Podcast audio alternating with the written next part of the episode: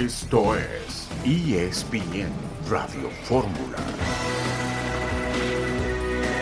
Es una obligación, pero evidentemente que la intención es esa, lo que se ha hecho con anterioridad, y no digo a lo largo de la historia, sino en este preciso momento que nos colocó como primer lugar de la CONCACAF, creo que nos da esa oportunidad, esa posibilidad que los dos equipos y las dos selecciones y los ocho que estamos en esa situación lo queremos, es acceder a estos torneos como la Copa América. Es importante el podernos meter este torneo, el regresar a la Copa América y, enfrentar a, a esos rivales que seguramente estarás viendo en la Copa del Mundo.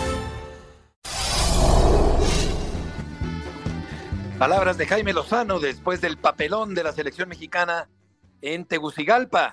Guillermo Ochoa tiene un esguince acromioclavicular y un edema de músculos periarticulares y no podrá jugar mañana en la cancha del Estadio Azteca. Jaime Lozano y Reinaldo Navia hablarán en conferencia de prensa previa esta conferencia al partido de mañana en Santa Úrsula.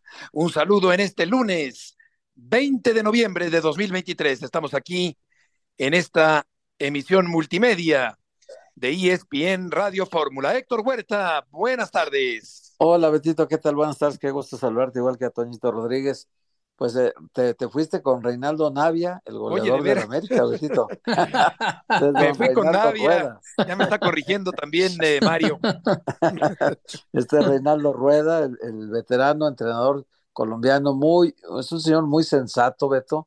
Es un hombre que ha sido muy cuidadoso en todas las declaraciones, que tiene muy buen trabajo hasta ahorita, lleva eh, seis partidos dirigidos con la selección de, de Honduras, le han metido solamente un gol perdió contra Jamaica 1-0, es el único que ha perdido, ha ganado tres, ha empatado dos, pero vaya, no le han hecho muchos goles, Beto se ha defendido muy bien y, y Reinaldo, Reinaldo Rueda eh, cayó muy bien, es un, además está naturalizado hondureño y cayó muy bien en la selección y le dio una cara que hace rato no le veíamos a Honduras, ¿eh, Beto?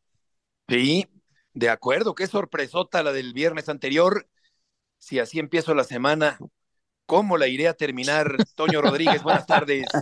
Ay, Beto, hay, un montón de memes, ¿no? De, de ayer lunes, vamos a echarle ganas, así nos está tratando la semana. Bien, ¿no? Bien, bien, mi lunes perfecto, feliz yo con escucharlos, con estar en el programa, la verdad es que ya, ya se me hizo mi semana.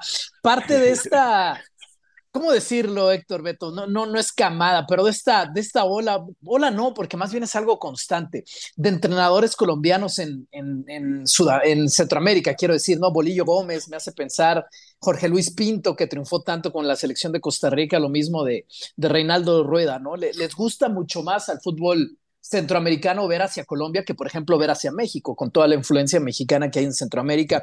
Simplemente estaba pensando en eso por, por el tema que salió ahora. Pues a ver a México, ¿no? Es, es una prueba importante. Yo, yo solamente espero, mi carta Santa Claus para este partido solamente tiene una cosa, que sea un partido sin polémica arbitral. O sea, que, que si México va a ganar 4-0, que lo gane sin polémica arbitral, sobre todo que no haya alguna a favor. Eso me molestaría mucho. Totalmente de acuerdo. Mucha gente piensa que si el equipo de México pierde mañana queda fuera de la Copa América, pero no. Todavía habrá un repechaje el año que viene en Estados Unidos. Checo Pérez, subcampeón de la Fórmula 1, Águilas contra Jefes, hoy en el juego de lunes por la noche, Italia contra Ucrania por un boleto rumbo a la Eurocopa Gaby con rotura de ligamento cruzado. Claudio Suárez va a hablar en el programa el día de hoy con respecto a la mala actuación que tuvo el equipo mexicano el fin de semana anterior, el viernes anterior. También estaremos en contacto con Javier Trejo Garay, con John Sutcliffe por el partido del día de hoy. Y llega Toño Novak Djokovic a 400 semanas como número uno del tenis mundial. Es una locura, le ganó a Yannick Sinner ayer eh, las finales del ATP, Sinner es italiano, le ganó en Turín esa final, antes le había ganado en semifinales a Carlos Alcaraz, 36 años, como que lo vemos todavía de esta generación de, de Nadal, de, de Federer todavía más arriba, porque compitió con ellos, pero la verdad es que Djokovic no es un atleta todavía 40 años, tiene 36 años y es el número uno en la historia de esa lista, Beto. 400 semanas, o sea, ni Nadal ni Federer han estado ahí o estuvieron ahí. Impresionante, Djokovic. Vamos a una pausa, arrancando la semana y volveremos enseguida.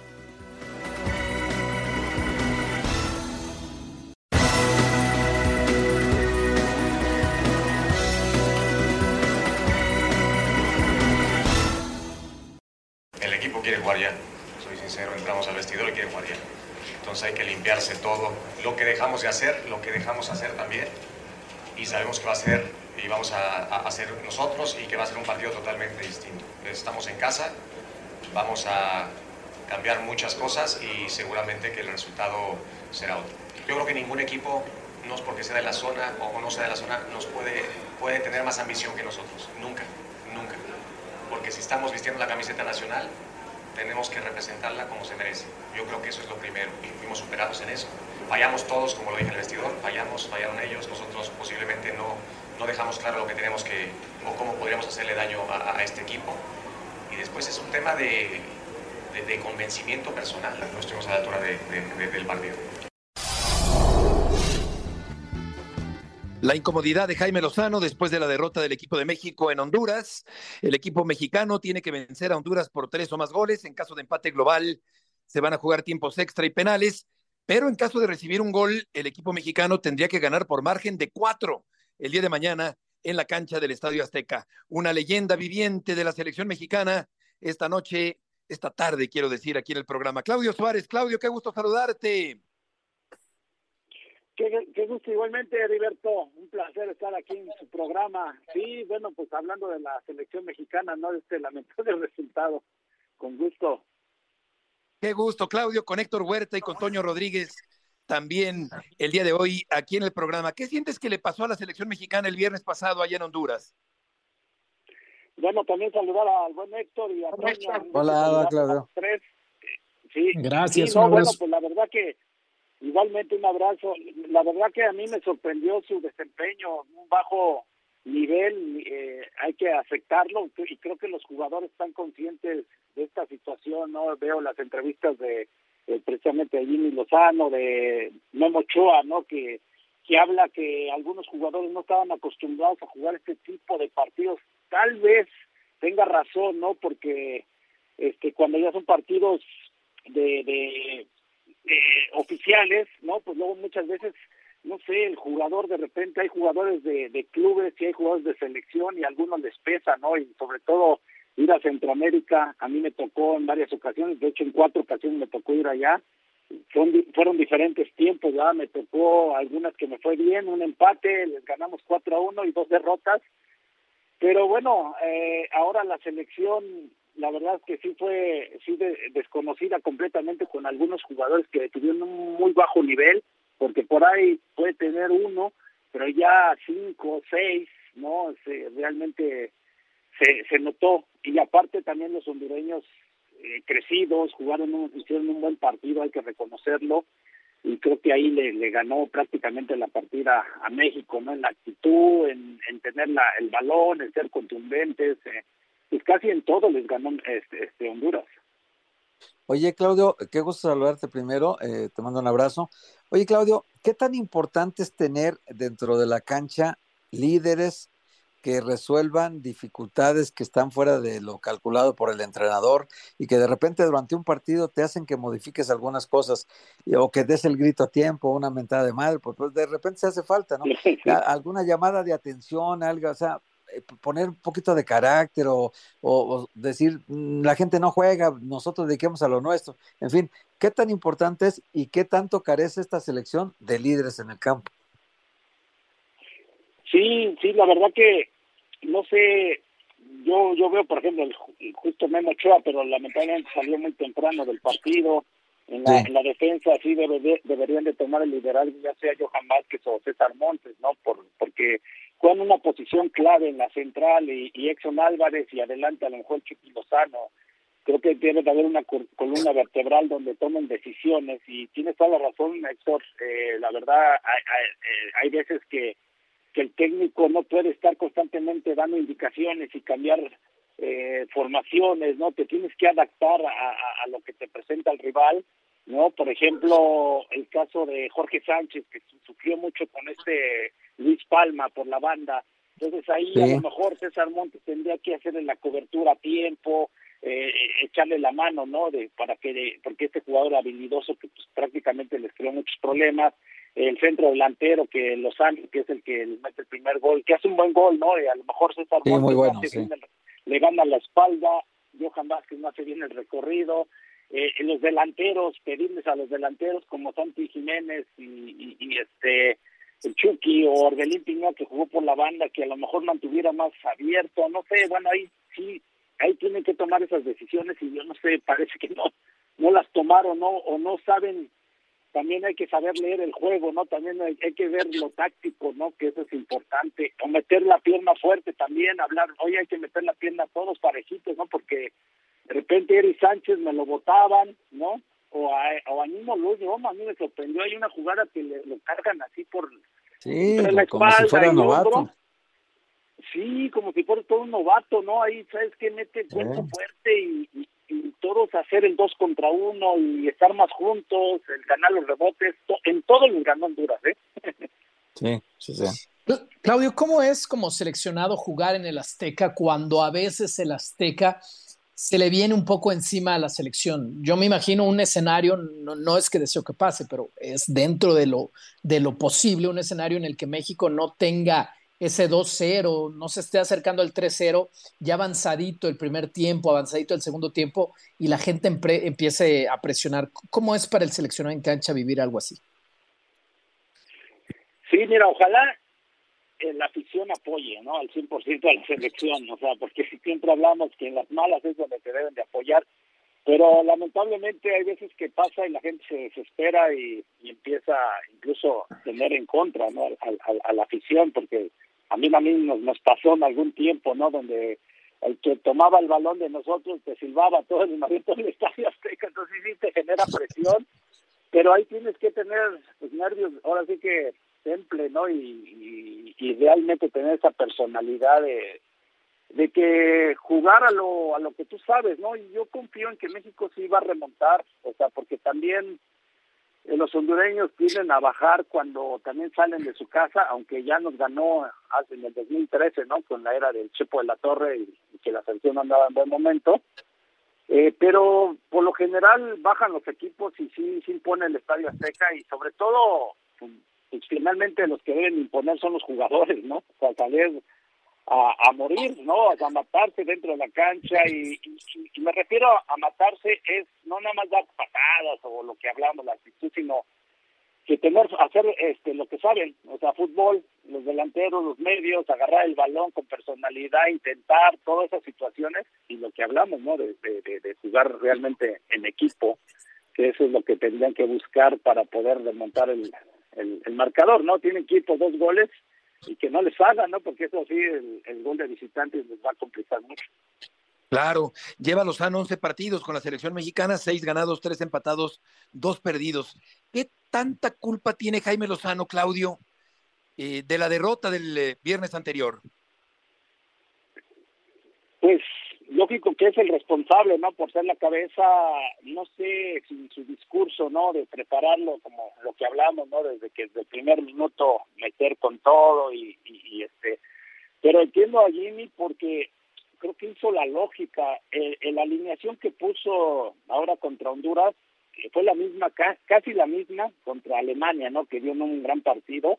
El único movimiento que hizo fue eh, Orbelín Pineda en lugar de Antuna no sé, ahí sí yo le cuestionaría ese movimiento porque cuando entró Antuna lo hizo muy bien y ya abrieron un poquito más la cancha, tuvieron más posesión.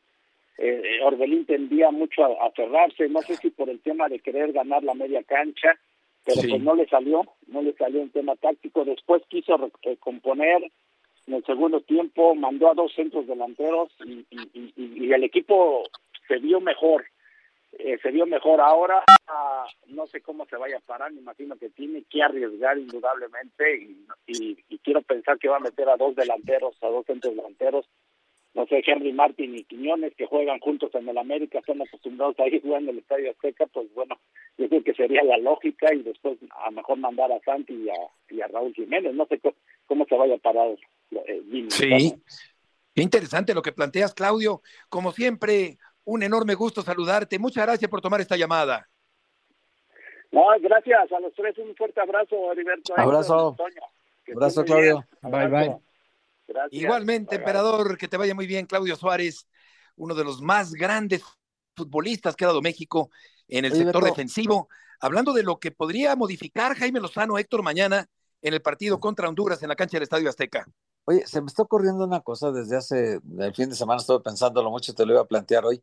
Eh, a ver, Beto, no nos gustaría porque el Tuca Ferretti llegó y está haciendo un gran papel en ESPN, no me gustaría por esa parte, pero por el otro lado, para quitar la tentación esta de quitar a Jimmy Lozano, eh, como que respaldarlo mejor con alguien con la experiencia del Tuca Ferretti arriba de él, como una especie de Menotti mexicano, como hace Menotti con Scaloni en Argentina, o como hacen en España con, con de la Fuente, no sé, me parece.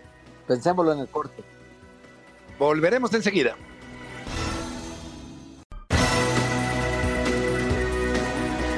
De la selección mexicana por la remontada Honduras por otro aztecaso mañana en la cancha del Estadio Azteca. César Caballero, gusto en saludarte. Hola Beto, ¿cómo les va? Un gusto saludarlos. Estamos ya en el Estadio Azteca a la espera de que se dé el entrenamiento de este lunes de la selección mexicana rumbo al partido contra Honduras. Será en punto de las seis de la tarde. Habrá acceso 15 minutos a los medios de comunicación. Posteriormente, una conferencia de prensa con eh, Jaime Lozano para conocer su sentir de cara a este duelo vital y de alto riesgo que tendrá el día de mañana frente al cuadro Catracho, buscando esa remontada y el boleto directo a la Copa América de 2024. Hoy la selección estuvo por la mañana en el centro de alto rendimiento, hizo algún trabajo de gimnasio, algunas juntas previas, charlas, sesión de video, alistando todo lo que será la práctica de hoy por la tarde-noche. Y en un detalle curioso, hoy hubo la oportunidad de que Andrés Jardine, el técnico del América, se reuniera con Jaime Lozano para platicar un poquito de fútbol, desearle suerte de cara al duelo del día de mañana, porque el América va a tener eh, dos días de concentración, jueves y viernes, en el CAR previo a la liguilla. Estuvo ahí el cuerpo técnico americanista, igual la directiva de las Águilas para checar detalles de logística y ahí aprovecharon para tener este encuentro amistoso. Que por cierto, nos recuerda Toño César que la federación ha emitido una respuesta a una publicación de la revista Proceso con respecto a algunos temas delicados de actualidad en el fútbol mexicano. Sí, eh, hoy la federación ha dado esa postura oficial. Ayer eh, la revista Proceso sacaba una nota donde hablaba de un esquema bien organizado por parte de la Federación Mexicana de Fútbol y por selecciones nacionales para de alguna manera coartar la libertad de expresión de los medios, de algunos periodistas y tratar de que todo el mensaje que se diera alrededor de la selección mexicana fuera siempre positivo y fuera prácticamente lo que quisiera expresar la Federación Mexicana de Fútbol ese fue, o eso es lo que sostiene eh, la nota de proceso. Sin embargo, hoy se hace presente eh, la Federación Mexicana de Fútbol para dar su postura oficial. Ahí ponen como ejemplo tres notas en las que supuestamente salieron ante los medios de comunicación sin ningún sustento y con estas tres notas ejemplifican que la intención de la FMF es eh, borrar las fake news, que no haya más de este tipo de contenido que muchas veces, por supuesto, es estridente, rimbombante, pero que no tiene algún sustento. Entonces, esa fue la postura que ha entregado hoy la Federación Mexicana de Fútbol. Lo que es una realidad, Beto, es que desafortunadamente no se están haciendo las cosas como deberían, sino no estaríamos hablando de este tipo de situaciones. Me parece que el Departamento de Comunicación de una selección nacional tendría que ser lo último de lo que se hable previo a un partido. Desafortunadamente sale esta situación y otra vez la federación se ve envuelta en este tipo de situaciones. Oye, pero, eh, perdón, te saludo con mucho gusto, César. Perdón, Beto, Toño, sí, hay que tener cuidado con esta nota porque la tentación que tiene el jefe de prensa actual de la federación o director editorial, como le llaman ahora, o de contenidos, como quieran llamarle en la, en la Federación Mexicana de Fútbol, en Chivas lo hizo, vetó permanentemente a muchos medios.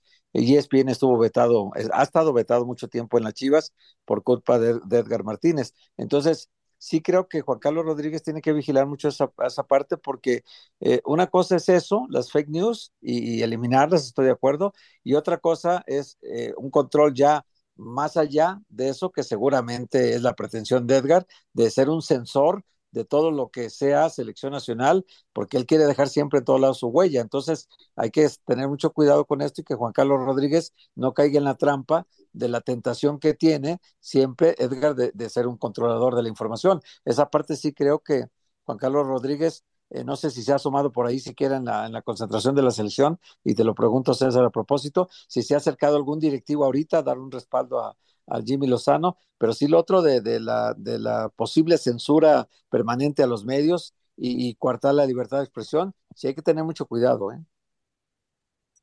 ¿Cómo estás, Héctor? Qué gusto saludarte. Mira, en el tema de que algún directivo se haya acercado, no, hasta el momento no, simplemente, eh, digamos, se tiene la comunicación de siempre, que es con Duilio Davino, que es con Ibar Cisniega, que son la gente más cercana a Jimmy Lozano, han estado ahí presentes, han estado ahí pendientes. No tenemos conocimiento de que se haya reunido con la bomba en estos eh, dos o tres días que han pasado después del partido contra la selección de Honduras. Y con respecto a lo que hablas de, del tema de la información, pues sí, es, es importante que los medios de comunicación conserven esa esencia, ¿no? Que los eh, caracteriza, que debe ser de cuestionar, de ser crítica cuando sea necesaria, de tener la oportunidad de decir lo que uno piensa. Eh, me parece que por más que intente Edgar Martínez en algún momento, si es que esa es su intención, porque no me consta, el coartar la libertad de expresión, los medios eh, me parece que tienen que hacer lo suyo y mantenerse en su postura, mantenerse en su papel. Y yo te puedo decir, al menos a mí hasta el momento no me han dicho o me han sugerido algún tipo de pregunta o información, pero por supuesto ahí ya entrará la integridad de todos nosotros como periodistas para que esta situación eh, no se dé y que sigamos siendo eh, imparciales y críticos conforme al rendimiento de la selección mexicana en el terreno de juego. Claro, que por supuesto que eso es algo muy bueno en ESPN, que tenemos esta independencia para hablar con responsabilidad y con libertad sobre todo. César, muchas gracias por la información. Saludos, excelente tarde. Pasión, determinación y constancia es lo que te hace campeón y mantiene tu actitud de ride or die baby. eBay Motors tiene lo que necesitas para darle mantenimiento a tu vehículo y para llegar hasta el rendimiento máximo. Desde sobrealimentadores, sistemas de sonido, tubos de escape, luces LED y más. Si buscas velocidad, potencia o estilo, lo encontrarás todo en eBay Motors. Con más de 122 millones de piezas, siempre encontrarás justo lo que buscas. Y con Guaranteed Fit de eBay, tienes la garantía de que tu pieza quede perfectamente a la primera o se te devuelve tu dinero. Porque con eBay Motors, quemas llantas y no tu dinero. Con las piezas que buscas, a los precios que quieres, tu auto se convertirá en el MVP que te dará el triunfo. eBay Motors ebaymotors.com. Solo para artículos elegibles se aplican restricciones. Buenas tardes y a ver cuánto tiempo tarda en recuperarse Guillermo Ochoa. Por lo pronto vamos a escuchar al portero titular de la selección mexicana, ahora mismo lesionado, también a Edson Álvarez y a Chucky Lozano. Yo creo que nadie juega para, para perder eh, y bueno, hay que sacar conclusiones, pero claramente que la esperanza se mantiene intacta. Yo creo que pasó eh, principalmente por, por, la actitud, yo creo que ellos fueron superiores en ese sentido con la actitud. Muchas veces un equipo cuando tiene ganas, cuando mete más que tú, eh, te complica bastante, yo creo que por ese lado nos faltó, nos faltó muchísimo y me, incluyo también. Y bueno, como te digo, hay que, hay que sacar lo, lo positivo de, de esto y vamos a darle la vuelta siempre voy a defender a mis compañeros. Eh, creo que fue un, un juego con, con, muchas mañas feas. No salimos de nuestro día, no estábamos de la mejor manera. Yo creo que a todos nos pasa en, en la vida, en, en, el fútbol. Y bueno, eso sí. Por supuesto, jugar aquí en Centroamérica, eh, en Honduras, siempre, siempre es complicado. El equipo no se sintió cómodo en ningún momento del partido. Eh, muchos de, de mis compañeros eh, muy pocos de ellos habían tenido la experiencia de jugar algún partido de, este nivel eh, eh, en todos los aspectos en, Centroamérica. Todavía faltan 90 minutos, falta que, vayan en el Azteca y jugar en el Azteca es, complicado, es, pesa bastante. Entonces, en nuestro estadio, con el apoyo de, nuestra gente, lo tenemos que, hacer pesar y, y darle la vuelta. Este último Guillermo Ochoa, que estará fuera del partido de mañana, Malagón estará en la portería de la selección mexicana. Hablaba Héctor de una asesoría táctica, intelectual, de un hombre experimentado, un viejo zorro, un zorro plateado, como Tuca Ferretti, hacia el director técnico de la selección mexicana. Sí, bueno, si, si, el modelo es el de Argentina, que tuvo éxito con Menotti como un asesor principal de las selecciones nacionales y con Scaloni como técnico, y si Luis de la Fuente, que también proviene de las selecciones menores de España, y el Jimmy Lozano, que venía de la sub-23, que ganó la medalla de bronce en los Juegos Olímpicos, si ese es el modelo a seguir, Beto, pues sería bueno tener eh, arriba de, del Jimmy Lozano un consultor permanente con el que puedas hablar como Scaloni habla de fútbol con Menotti, que hable de fútbol todos los días con él, que trabaje del brazo de él y que tenga el consejo oportuno en el momento difícil, ¿no? Y que eh, me parece que el más, el más adecuado para ese cargo podría ser Tuca Ferretti, porque además tiene mucha ascendencia sobre Pumas, Jimmy Lozano lo conoce de toda la vida, y me parece, digo, a reserva de que ni ESPN está muy a gusto y nosotros con él también, pero sí que pensaran en alguien, si no es él, Hugo Sánchez o, o podría ser el mismo Ricardo Lavolpe, alguien con el que puedan comulgar bien en ideas, pero que también sea alguien que asesore, porque yo creo que a hoy sí le faltó capacidad de respuesta al Jimmy Lozano y una eventual eliminación de esta fase todavía no es de eliminación de la Copa América porque hay otra opción en repechaje, pero si lo llegaran a eliminar ahora Honduras, México no resistiría la tentación tal vez de correr a Jimmy Lozano. Sí, Tuca Toño tiene desde luego mucho callo, mucha experiencia ahora mismo como comentarista de el líder mundial en deportes. Pero que nos deje Héctor, déjanos disfrutarlo. No, ya sé, ya Es- sé. esperamos, esperamos tres décadas para escucharlo Me- gritar en la televisión y a fin, al fin se nos está haciendo. Sí, me la, me la pensé para entiendo el por punto, ¿no? No, no entiendo el punto, Héctor. Y, y- y estoy de acuerdo con lo que dices. Eh, El, el tema para mí es van a dejar trabajar.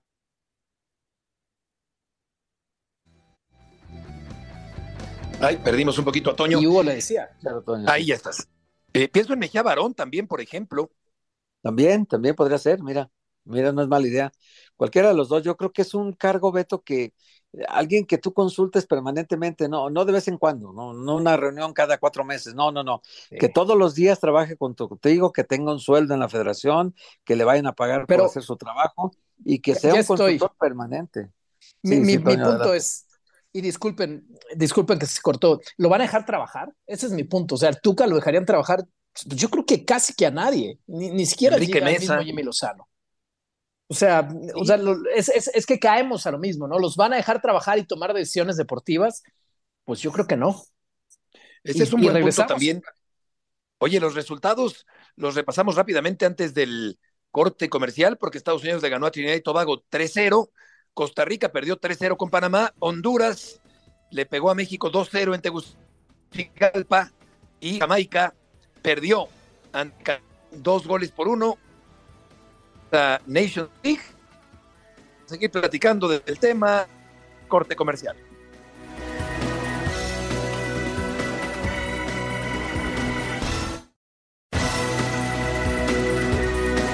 De regreso en esta tarde, el tapatío Checo Pérez quedó tercero en el circuito callejero de Las Vegas y conquista el subcampeonato de la Fórmula 1 y lo vamos a escuchar. Te felicito, subcampeón del mundo. Detenete ahí un minuto. ¿Qué te pasó por la cabeza? Uf, que ha costado mucho llegar ahí, ¿no? Ha sido una temporada con muy buenos momentos, pero también los momentos bajos han sido durísimos, fuertísimos, eh, donde ha sido difícil mantenerme porque era, eran momentos difíciles con un auto tan dominante eh, y simplemente no encontraba la puesta a punto, estábamos perdidos en nuestro lado del garaje y y eran complicados, ¿no? Yo creo que a partir de Barcelona la temporada se empezó a complicar mucho, los equipos de atrás empezaron a ser mucho más competitivos, entonces tenía esa desconfianza, ese gap que, que quedó ahí durante muchas carreras, y, pero creo que lo más rescatable de nuestro año fue que, que supimos regresar y, y supimos darle la vuelta al, al campeonato y, y conseguir los resultados. Digo, ¿subcampeón o checo? ¿Cómo te digo? Te- Como tú quieras. ¿Qué? ¿Sub- ¿Subcampeón? Como quieras. Estamos hablando de que superó a Hamilton, una temporada que se empezó a complicar en Barcelona, según dice Checo, que tuvo la precipitación de la primera curva en el Gran Premio de la Ciudad de México, aquí en la capital de la República, pero no cabe duda que se trata, Javier, qué gusto saludarte, Javier Trejo Garay, de un logro súper importante. ¿Cómo entender y qué interpretación darle a este subcampeonato de la Fórmula 1 del mexicano? Hola, mi querido Beto, ¿qué tal? ¿Cómo estás, Toño? Héctor, un placer estar con ustedes.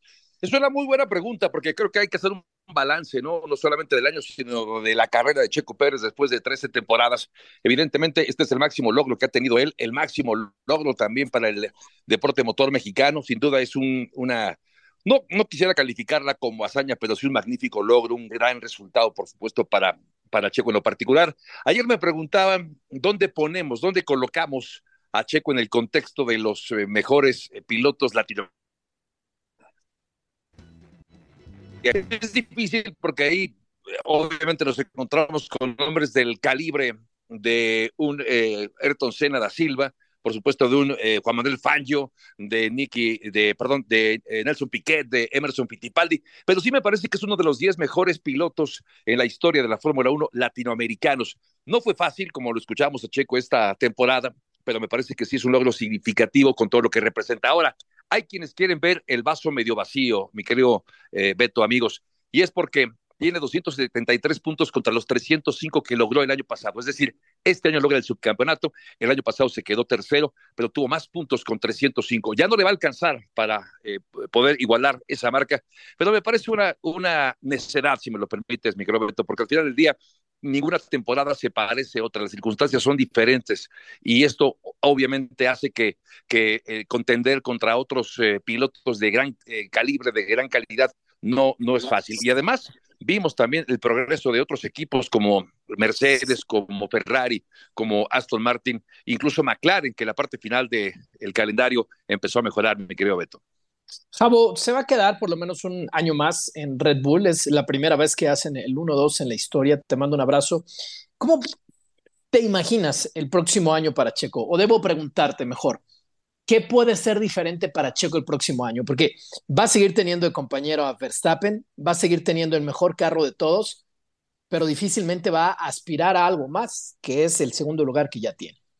Hola, mi querido eh, Toño, un abrazo para ti, de vuelta con mucho gusto. Y, bueno, es una buena pregunta también porque si este es el segundo lugar, es el lugar al que puede aspirar Checo cuando tienes de compañero de equipo a un intratable y una aplanadora llamada Max Verstappen. Me parece que para el próximo año la situación puede ser más o menos similar. Yo solo esperaría, Toño, yo no, no pensaría, y lo digo con mucho respeto, entiendo el deseo de, de Checo y de cualquier piloto de la Fórmula 1 de ser campeón, pero cuando tienes ahí al lado, en el garage de al lado, a, Max Verstappen, es difícil pensar eh, en un logro semejante. Pero sí creo, y lo que debe ser, me parece el objetivo de, de, Checo es sufrir menos, es decir, lograr ese subcampeonato, aportar muchos puntos, más puntos para la escudería, puntos para él mismo y ver también la evolución de otros equipos, porque no olvidemos que cada año las cosas cambian y puede ser que Mercedes, que ya dio pasos hacia adelante, también Ferrari, puedan ser mucho más competitivos. Yo esperaría solamente eso, Toño, que sea un segundo eh, piloto sólido, contendiente y que sufra menos para que no esté en esa, en esa presión, en ese estado de presión de si se queda o no se queda. Ojo, que también esto es muy importante. Para poder pensar en una extensión de contrato, tiene que tener un buen primer semestre, porque a partir de junio, julio, se empiezan ya a configurar las parrillas del siguiente año. No vas a esperarte hasta octubre o noviembre del próximo 2024 para ver si Checo se queda o no en Red Bull. Tiene que tener un buen primer semestre, si no su posición va a quedar en entredicho. Oye, pero sí, eh, primero te saludo con mucho gusto, eh, Javier, pero sí ha tenido Checo muchas presiones hasta internas, ¿no? Dentro de la misma escudería de Red Bull, porque en realidad el trabajo de él ha sido estupendo, ha sido un coequipero que respalda siempre al, al líder, tiene de, de, repente algunas necesidades que quiere ganar, algunas carreras como la de, la de México y comete errores, a lo mejor por su ímpetu que se desborda, pero segundo lugar, eh, subcampeón, o sea, campeón y subcampeón Red Bull nunca lo había tenido para empezar, ¿no? Luego la cantidad de puntos que aportó para la escudería. Luego la escudería también tomó el liderato de, de todo el año, campeona de la escudería también. Uh -huh. Yo creo que el año de él, después de ser cuarto, no, perdón, cuarto, tercero y ahora segundo en los tres años que lleva con Red Bull, me parece muy bueno el saldo de Checo, ¿no? Qué bueno que pones el acento en eso, querido Héctor. Te mando un abrazo también con mucho cariño. Pues eh, sí, la verdad es que tienes toda la razón, porque incluso el propio Christian Horner ponía eso eh, sobre la mesa. Es decir, eh, ¿para qué discutimos tanto de la continuidad de Checo, sí o no?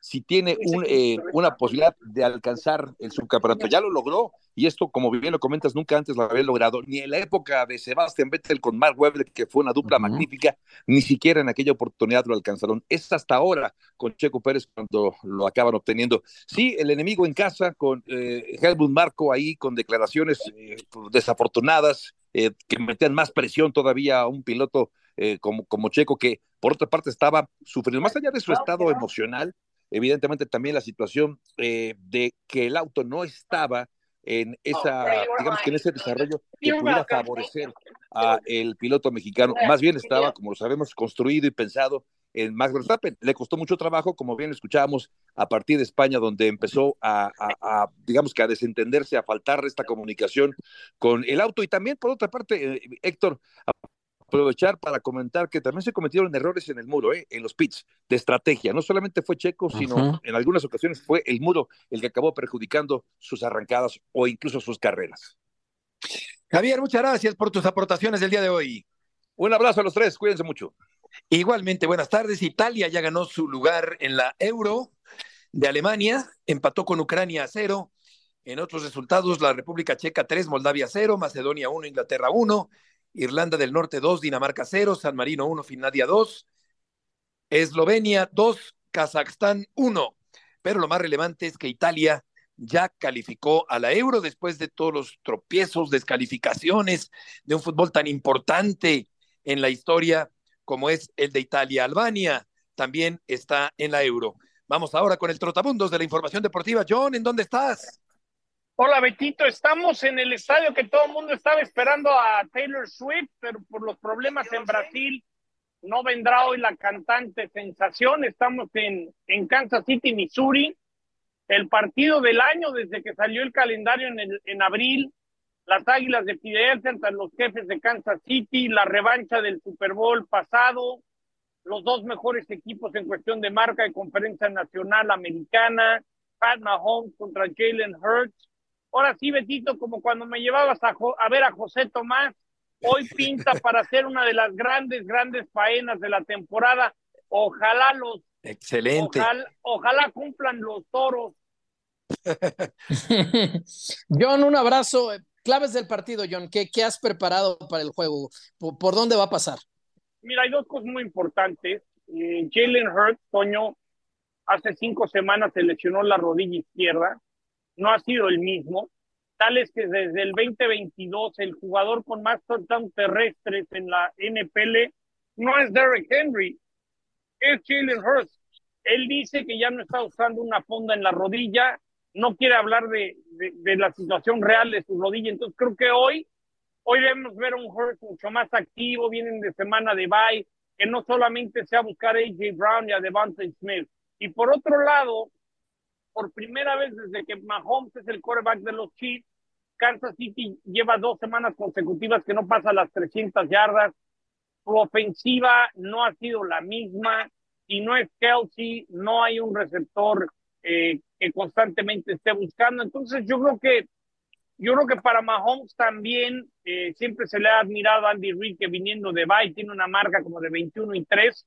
Yo quiero ver si Kansas City realmente puede elevar su nivel. A mí me da la, si le vas a meter una lanita, Toño, a mí me late que hoy Filadelfia va a ganar, ¿eh?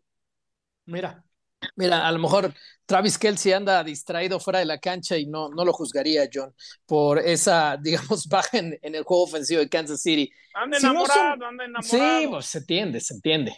Eh, si no son estos dos, John, o sea, si alguien se va a colar en la carrera, venimos de hablar con, con Javo de Checo Pérez, si alguien va a rebasar por la derecha alguno de estos dos para el Super Bowl, ¿quién va a ser? Eh, yo siento que el mejor equipo de la NFL es San Francisco. Yo creo que aunque Brock Purdy no tenga la experiencia, tienen un trabuco. Si ves ayer a Yu cómo respondió hoy esa defensa, si, si hoy me dijera John, ¿quién va a ganar el próximo Super Bowl en Las Vegas, Nevada? Yo le metería la fichita a los 49ers. Yo, yo creo que los 49ers tienen un trabuco, ¿eh?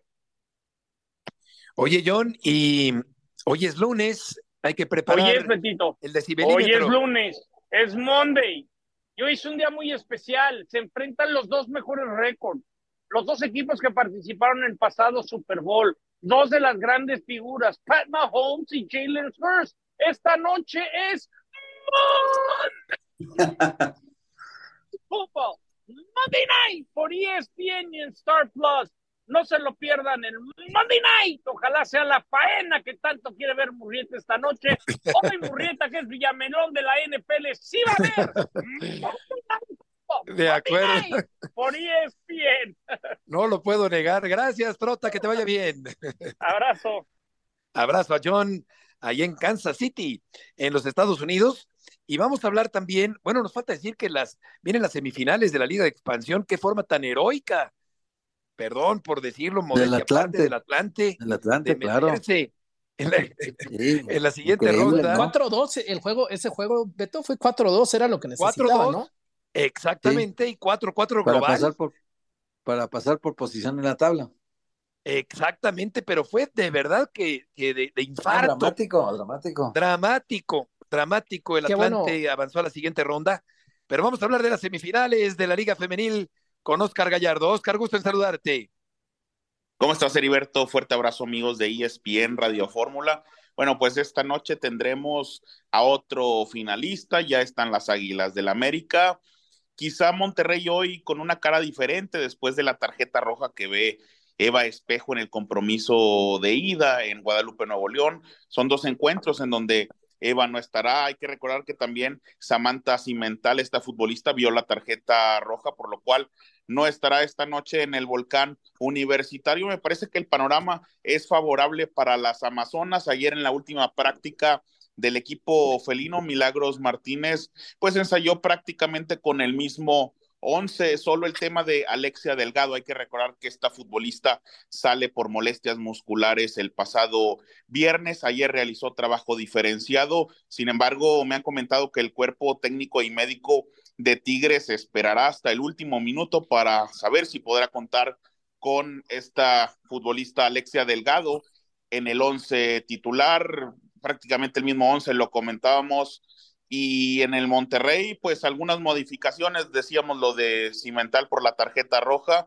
la oportunidad para Diana Evangelista y la duda de Burkenroad, Cristina Burkenroad, si inicia o si participa como revulsiva. Otra de, de, las dudas para Eva Espejo, sabemos que platicó con su cuerpo técnico porque pues no estará esta noche en el volcán universitario. Rayadas necesita ganar, ya lo consiguieron en la fase regular y Tigres con el empate está en la gran final. Se espera también buen ambiente, quedan boletos, pero desde muy temprano hay gente en el estadio universitario ya listo, listas para este partido de semifinales, Heriberto. ¿Piensas, Oscar, un abrazo que se van a acercar al lleno? Porque en la vuelta ayer del, del Nacional en el Azteca la entrada no fue la gran cosa. Me da saludarte, Toño. Mira, en, lo, en los últimos partidos en el volcán universitario, la parte de, general, la parte que se encuentra arriba en, el volcán, el famoso Palomar, no, ha sido abierto hoy. Me parece que la parte de abajo va a presentar una muy buena asistencia. Ahora sabemos cómo maneja eh, la gente de Tigres el tema de, de operaciones y eh, la gente de pronto llega con taquillas abiertas, hay facilidad de obtener un boleto. Eh, vamos a ver quizá un volcán, te puedo asegurar con más de 20 mil personas, sí, pero ya un, lleno me, me, parece complicado, salvo que la gente de último momento, recordamos que pues es ya festivo, no, no hay tráfico, eh, el clima es bueno, está el sol, no, no hay lluvias como en los últimos días en la Sultana del Norte, y creo que de último minuto la afición regiomontana, tanto de Tigres como de Monterrey, se puede animar para ver este eh, partido y para estar pendiente de, de, lo que suceda de la finalista regiomontana desde el volcán, y yo espero una entrada cercana al, al lleno, Toño. Oscar, muchas gracias por la información. Gracias, Heriberto. Abrazo para todos. Buenas tardes. Gracias, Héctor. Toño, buenas tardes. Gracias. Que les vaya bien. Hasta mañana.